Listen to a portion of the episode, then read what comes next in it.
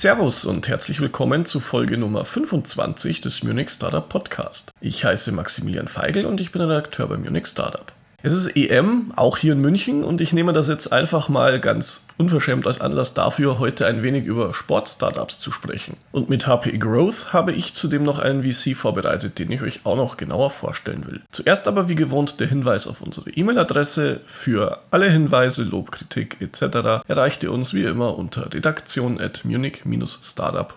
redaktion.munich-startup.de. Im Eventsabschnitt möchte ich euch jetzt vorab nur ganz kurz auf zwei anstehende Veranstaltungen hinweisen. Da ist zum einen einen, das ähm, Crowdfunding-Förderprogramm der Stadt feiert seinen dritten Geburtstag und gibt deswegen am 22. Juni einen Rück- und auch Ausblick. Dabei werden nicht nur spannende Kampagnen vorgestellt, sondern es gibt auch Tipps und Tricks von erfolgreichen ProjektstarterInnen und wer sich mit dem Thema Crowdfunding beschäftigen will, sollte da wahrscheinlich sich ein paar Infos abholen. Der zweite Hinweis betrifft den Summer Summit von Plug and Play. Der findet am 30. Juni und 1. Juli statt. Da geht es wie immer um die drei Schwerpunkte, die Plug and Play hier in München beschäftigen. Am ersten Tag stellen sich also die Startups aus der Startup Creosphere vor, also aus dem Health-Bereich und an Tag 2 sind dann die Themen Insurtech und Retail daran. Die Teilnehmer an den beiden Events ist natürlich kostenlos. Die Links findet ihr natürlich wie immer in unserem Eventkalender.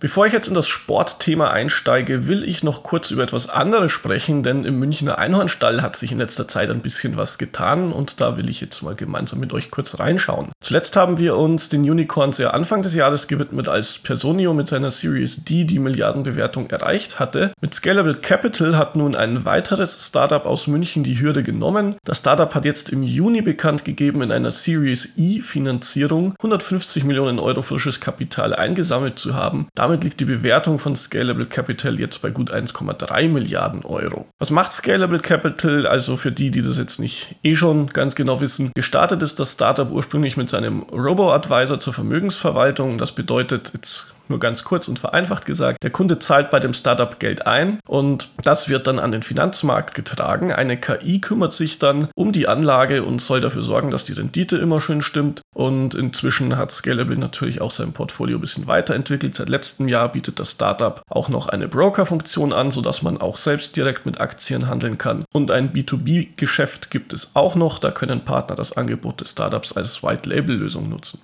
Es hat sich aber noch mehr getan bei den Münchner Einhörnern, denn, um es mal ein bisschen komisch auszudrücken, Celonis sind weitere Hörner gewachsen, neun um genau zu sein. Was will ich euch damit sagen? Das Unternehmen hat nämlich ebenfalls Anfang Juni eine Finanzierungsrunde verkündet, in diesem Fall eine Series D und zwar in Höhe von einer Milliarde US-Dollar. Ähm, auch hier ganz kurz der Blick äh, darauf, was Celonis eigentlich macht. Da geht es im Kern um die Modernisierung von Unternehmen durch datengesteuerte intelligente Geschäftsentscheidungen. Dazu entwickelt das Startup Software, die es ermöglicht, sogenanntes Process Mining zu betreiben. Bei Process Mining werden Geschäftsprozesse, die werden digital abgebildet und dann auf Schwachstellen hin durchsucht. Und um diese Schwachstellen beseitigen zu können, bietet Celonis dann natürlich auch entsprechende Lösungen an. Damit wird das Münchner Unternehmen mit mehr als 11 Milliarden US-Dollar bewertet und darf sich somit Dekakorn nennen, zu Deutsch ungefähr 10 Horn, also eine Art Weiterentwicklung des Einhorns. Jetzt fragt ihr euch wahrscheinlich genauso sehr wie ich, was soll das dann jetzt schon wieder mit dem Dekakorn?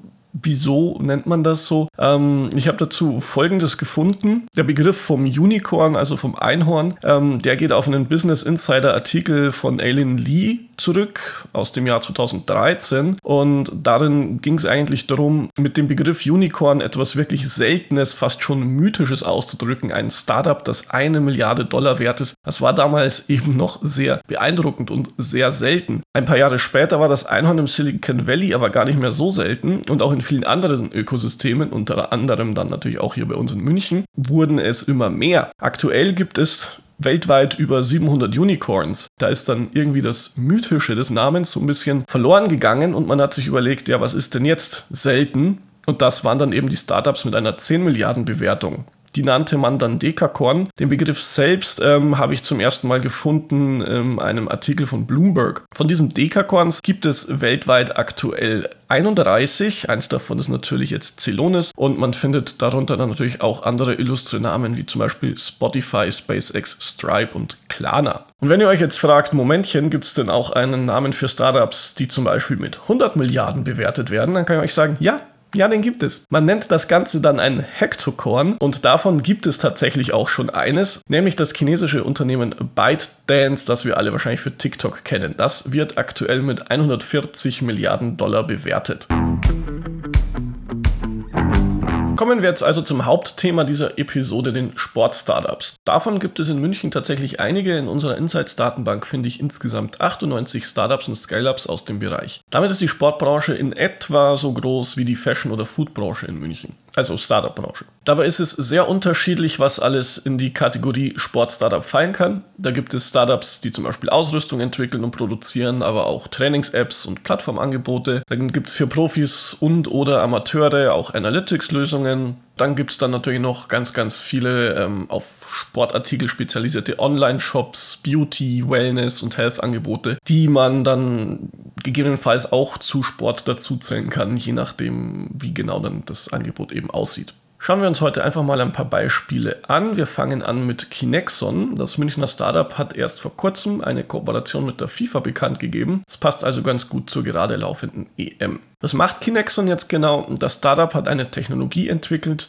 die es ermöglicht, Spieler auf dem Feld in Echtzeit zu verfolgen. Technisch setzt das Startup dabei auf ein Sensornetzwerk im Hochfrequenzbereich, das am Spielfeldrand aufgebaut wird und die Spieler und auch gerne mal der Ball werden zudem mit kleinen Trackern ausgestattet. Der Tracker wiederum kann sich zusätzlich noch per Bluetooth mit weiteren Sensoren verbinden. So kommen dann die verschiedensten Daten zusammen, also Bewegungsdaten wie Geschwindigkeit, Beschleunigung oder Sprunghöhe und dann eben noch die Daten von Pulsmesser etc., was man da sonst noch mit connected hat. Natürlich trägt Kinexon diese Daten nicht nur bloß zusammen, sondern hat eben auch noch Softwarelösungen für die Analyse des Ganzen im Angebot. Und das alles soll dann den Spielern und den Vereinen helfen, ihre Leistung bzw. Taktik nicht nur zu analysieren, sondern eben auch zu verbessern. Aber auch die Fans sollen von der Technik profitieren, indem ihnen zusätzliche Daten zur Verfügung gestellt werden. Übrigens ist das Ganze nicht exklusiv für Sportler, man kann ja eigentlich alles tracken, was sich bewegt. Daher hat Kinexon auch Anwendungen zum Beispiel für die Industrie in petto und hat auch für die Corona-Prävention etwas entwickelt. Das trägt den Namen Safe Zone und mit ähm, einem kleinen Wearables also im Armband, im Clip oder einem Lanyard am Körper, kann man mit Hilfe von SafeZone feststellen, ob man niemand anderem näher als die berühmten 1,5 Meter kommt während der Arbeit.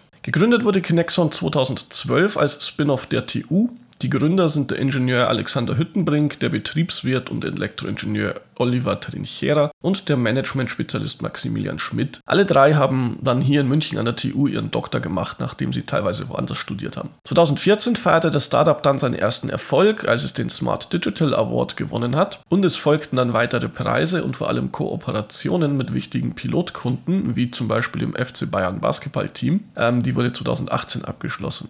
2019 konnte Kinexon dann mit der deutschen Eishockeyliga die erste Partnerschaft mit einer Liga abschließen. Und 2020 folgten dann im Zuge der Corona-Pandemie noch Kooperationen mit den großen amerikanischen Ligen NBA und NFL, also die Basketballliga und die Footballliga und in dem Jahr erhielt Kinexon dann auch noch 15 Millionen Euro Venture Debt Darlehen von der Europäischen Investitionsbank. Und erst jetzt vor kurzem kam dann noch die Kooperation mit der FIFA hinzu, durch die Kinexon zum sogenannten Preferred Provider ernannt wurde. Das Startup beschäftigt aktuell mehr als 250 Mitarbeiter und Mitarbeiterinnen in München, New York und Chicago. Eine Bewertung für Kinexon kann ich euch aber leider keine nennen.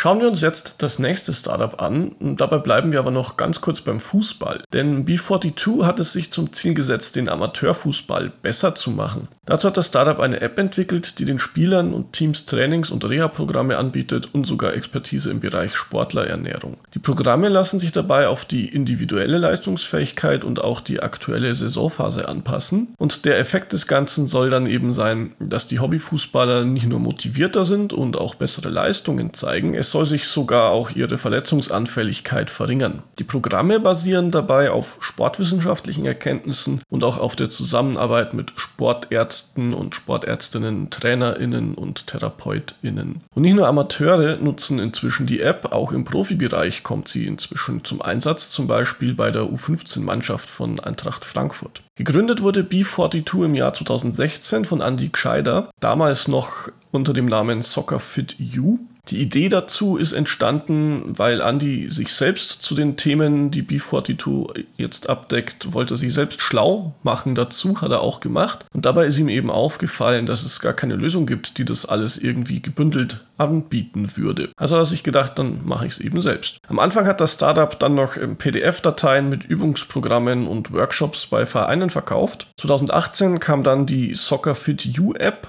in die App Stores und 2020 erfolgte dann schließlich das Rebranding als B42. Im selben Jahr nahm das Startup dann am H Digital Health Innovation Programm teil. Das ist vom Injotech Hub Munich und dem DMAC Digital Health Hub Nürnberg-Erlangen. Und zu den Siegern des Reimagined Football Wettbewerbs der UEFA gehörte B42 in dem Jahr auch noch, was, wenn ich den Wettbewerb richtig verstanden habe, jetzt dazu führt, dass das Startup und der Europäische Fußballverband zusammenarbeiten. Aber wahrscheinlich der größte Erfolg im letzten Jahr dürfte gewesen sein, dass der Freeletics CEO Daniel Sobani als Investor bei B42 mit eingestiegen ist. Zum Umfang des Investments wurde dabei zwar jetzt nichts gesagt, dafür wurde aber angekündigt, dass Sobani sich mit seiner Expertise intensiv bei B42 engagieren will. Wie sieht es also jetzt aktuell aus bei dem Startup? Die Fußballtraining-App ist inzwischen nicht mehr nur in Deutschland verfügbar, sondern auch in England verfügbar. Außerdem hat das Startup eine zweite App in die App Stores gebracht. B42 Nutrition heißt die und sie konzentriert sich, wie der Name vermuten lässt, komplett auf die Ernährung für Fußballer. Das Team des Startups ist inzwischen auch auf 19 Leute angewachsen. Zur Bewertung kann ich euch natürlich nichts sagen, da dazu die Daten fehlen. Etwas ganz anderes macht das nächste Startup, das wir uns anschauen. Bei Fun with Balls geht es um Gamification. Ziel des Münchner Startups ist es, körperliche Aktivität für die breite Masse attraktiver zu machen und dabei setzt es eben auf Gaming. Konkret hat Fun with Balls drei Produkte im Angebot, die aber alle eine Wand in einen interaktiven Screen verwandeln. Dabei kommt sowohl ein Beamer als auch ein Motion Tracking Sensor zum Einsatz. Ähm, die drei Produkte haben dann ein bisschen verschiedene Zielgruppen. Bei Interactive Squash geht es darum, einen Squash-Court zu digitalisieren und so neue Übungen und auch Spielmodi möglich zu machen. Man kann damit anscheinend auch ähm, von zwei unterschiedlichen Punkten der Welt gegeneinander antreten. Multiball wiederum bietet verschiedene Spiele an und zielt damit vor allem auf Schulen und Sportvereine. Prinzipiell geht es dabei immer darum, den richtigen Punkt mit einem Ball zu treffen, also einen richtigen Punkt an der Wand. Ähm, da gibt es zum Beispiel dann ein Geografie-Quiz, bei dem man dann das richtige Land auf einer Landkarte treffen muss. Und für die Sportvereine gibt es verschiedene Übungen, zum Beispiel um die Wurfgenauigkeit zu trainieren. Das dritte Produkt ist Limp.io. Das soll das tägliche Workout zu Hause gamifizieren, also spielerisch machen. Außerdem bietet Limp.io noch verschiedene Spiele, mit denen die, wie der Hersteller das beschreibt, kognitiven und physischen Fähigkeiten von Kindern gefördert werden sollen. Gegründet wurde Fun with Balls 2016 von Marcos Aristides Kern. Kern ist ein Serial Founder, der viel Erfahrung in Visual Design und Creative Strategy vorzuweisen hat. Zu seinen weiteren Engagements als Founder oder Co-Founder, und das sind einige, zählen unter anderem die Innovationsberatung Kern Innovation Consultants, der Reiseführer Julius Travel Guide, der Creative Hub 25 Kiwi Hub im Nordteil vom englischen Garten ist der und dann noch die auf Mixed Reality Sports spezialisierte XRS Mixed Reality Sports Association. Fun with Balls hat es dann 2019 geschafft, eine Seed-Finanzierung durch Hype Capital zu erhalten. Da ist die Höhe allerdings nicht bekannt gegeben worden. Wirklich viel passiert ist dann aber erst im Jahr 2020 was bei Fun with Balls. Ähm, es ging damit los, dass die Kickstarter-Kampagne für Limp.io erfolgreich abgeschlossen wurde. Ähm, die Kampagne hat mehr als eine Viertelmillion Euro eingebracht. Gleichzeitig hat es das Startup geschafft, eine Partnerschaft mit der Professional Squash Association einzugehen und es wurde Teil des Accelerator-Programms SAP.io Foundry Munich. Außerdem gab es in dem Jahr dann auch noch eine Series A in Höhe von 1,4 Millionen Euro. Da kam das Geld von Essex Venture Fund. Ähm, die Professional Squash Association hat ebenfalls Geld gegeben und auch noch ein paar weitere namentlich aber nicht genannte VCs aus Deutschland und Israel waren mit dabei.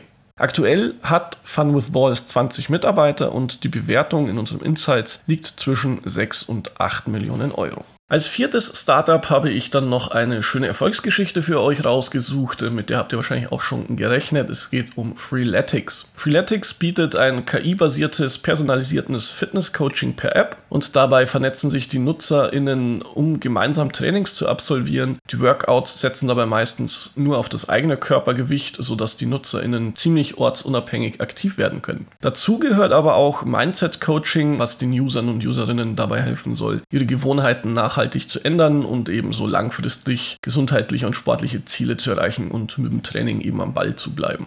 Neben der App, die man natürlich über ein Abo-Modell nutzt, bietet Freeletics außerdem in seinem Shop auch noch Supplements, Trainingsgeräte und auch Sportbekleidung an. Gegründet wurde Freeletics 2013 von Andrei Maticak, Mehmet Yilmaz und Joshua Cornelius direkt am SCE. Joshua und Mehmet haben sich bei ihrem gemeinsamen BWL-Studium an der TU München kennengelernt, beziehungsweise direkt vor dem Studium, denn äh, so geht zumindest die Geschichte. Ähm, die beiden sind wohl zu spät zur Immatrikulation gekommen und wussten nicht, wo sie lang müssen und haben sich dabei wohl kennengelernt. Zumindest äh, geht so die Geschichte, die sie einmal Business Punk erzählt haben. Und Andrei und Joshua kennen sich wiederum schon seit ihrer Kindheit. Die sind in derselben Straße aufgewachsen. Die drei waren sich dann auch relativ schnell einig, dass sie gründen wollen und das sogar bevor sie wussten, um was sich ihr Startup überhaupt drehen soll. Mit Hilfe von Marktanalysen sind sie dann eben auf die Idee gekommen, ein Sport-Startup ins Leben zu rufen. Schon vor der Gründung hatten sie dann über ein Jahr an ihrem Konzept und auch den Trainingsplänen gefeilt und dann kam es, wie schon gesagt, 2013 dann offiziell zur Gründung. Knapp ein halbes Jahr nach der Gründung stieß dann auch Daniel Sobani als CEO zum Team. 2014 zogen sich die Gründer dann auch schon aus dem operativen Geschäft wieder zurück, bis im Sommer 2018 die drei Gründer dann endgültig ausgestiegen sind und ihre Anteile an Sobani und das US-amerikanische Venture Studio FitLab verkauft haben. Laut Faznet ging dabei eine Millionensumme im hohen zweistelligen Bereich über den Tisch, aber Genaue Zahlen sind natürlich nicht bekannt. Kurz nach diesem Exit kam dann eine 45 Millionen Dollar schwere Series A Finanzierung durch die amerikanischen Investoren FitLab, Causeway Media Partners und Chess Venture Partners dazu. Bis zu dieser Series A war Freeletics allerdings noch bootstrapped unterwegs gewesen. 2020 gab es dann eine weitere Finanzierungsrunde. In einer Series B wurden 25 Millionen Dollar eingesammelt. Das Geld kam wieder von den Altinvestoren Jazz Venture Partners und Causeway Media Partners. Außerdem ähm, hatte sich noch KKCG beteiligt. Das ist ein internationaler Mischkonzern mit Wurzeln in Tschechien. Aktuell gibt Freeletics an, dass sie über 51 Millionen User haben, in 10 Sprachen verfügbar sind und in 175 Ländern der Welt kann man ihre App runterladen und nutzen. Das Startup beschäftigt über 200 Angestellte und unsere Insights schätzen den Unternehmenswert auf 205 Millionen Euro. Werfen wir jetzt zum Schluss noch einen Blick auf einen Investor und zwar habe ich die HPE Growth herausgesucht. Die haben in ein weiteres Münchner Sport-Startup investiert, mehrmals sogar, nämlich eGym. Aber weil wir euch eGym ja erst vor kurzem in einer Folge vorgestellt haben, habe ich da heute mal darauf verzichtet. Aber das soll mich natürlich nicht davon abhalten, euch jetzt den Investor ein bisschen genauer vorzustellen. HPE Growth ist ein europaweit aktiver Investor, der sich digitale und datengetriebene Lösungen konzentriert. Außerdem setzt HPE großen Wert auf Nachhaltigkeit Nachhaltigkeit. Daher hat sich der Investor auch dazu entschlossen, sich an die Principles of Responsible Investments der UN zu halten und außerdem orientiert man sich noch bei den Investitionen an den Regeln der Environmental Social Governance sowie den Sustainable Development Goals der UN. Seinen Hauptsitz hat das Unternehmen in Amsterdam, daneben gibt es noch Büros in Düsseldorf und San Francisco. Den Großteil seiner Investitionen, das ist knapp die Hälfte der Startups im Portfolio, hat HPE allerdings in Deutschland getätigt. Auf dem zweiten Platz folgen erst dann die Niederlande. Niederlande. Das Office in San Francisco wiederum scheint eher dazu da zu sein, in den USA Präsenz zu zeigen und sich zu vernetzen. Ein US-Startup habe ich jedenfalls nicht im Portfolio gefunden. Finanziell sieht es bei HPE auch gut aus. Die Niederländer verwalten rund 500 Millionen Euro, die sie auf zwei Fonds und weitere Co-Investment-Vehikel aufgeteilt haben. Als Investment kommt für HPE nur digitale Geschäftsmodelle in Frage und die sollen zwischen 10 und 100 Millionen Euro Umsatz machen. Besonders beliebt sind dabei Series B und Series C Investments. Die Tickets liegen dann meist so zwischen 10 und 45 Millionen Euro.